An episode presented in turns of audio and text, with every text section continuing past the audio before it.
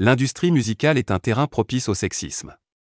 Si la pandémie a contribué à l'émergence d'un mouvement inédit de libération de la parole des victimes d'agressions sexistes et sexuelles dans le milieu, les femmes doivent encore affronter de nombreux obstacles pour s'y faire une place. Décryptage. Alors que la journée du 8 mars est consacrée à la lutte pour les droits des femmes, l'Institut Media Research s'est penché sur la place des femmes dans le monde de la musique. Force est de constater que cette industrie leur en laisse peu. 80% des 401 femmes interrogées par l'Institut estiment qu'il est plus difficile pour les artistes féminines d'être reconnues que leurs homologues masculins.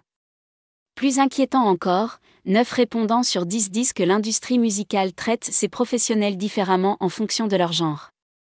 Plusieurs facteurs contribuent à cette dynamique égalitaire inachevée. Parmi eux, les nombreuses affaires de violences sexistes et sexuelles qui entachent la profession depuis de nombreuses années. En 2020, le collectif Musique Tout avait récolté plus de 300 témoignages mettant en évidence les abus auxquels sont confrontées les femmes dans le monde de la musique.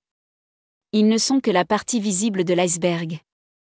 67% des femmes travaillant dans le secteur musical aux États-Unis disent avoir été victimes, au moins une fois, de harcèlement sexuel, selon une étude de 2018 de la Music Industry Research Association.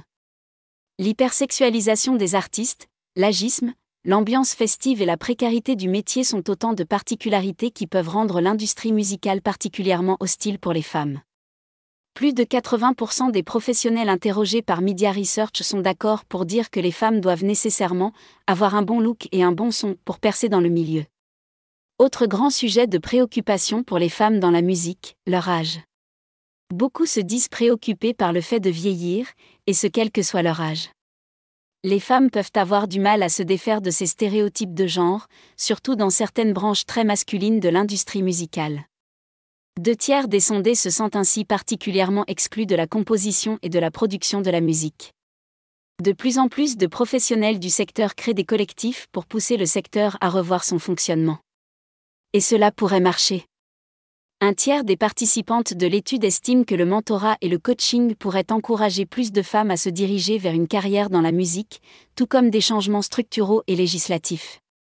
Les quotas sont également une solution avancée par 29% des répondants. Plusieurs festivals de musique ont fait le choix et veillent désormais à respecter la parité dans leur programmation. Mais le chemin est encore long avant que l'industrie musicale soit tout aussi paritaire.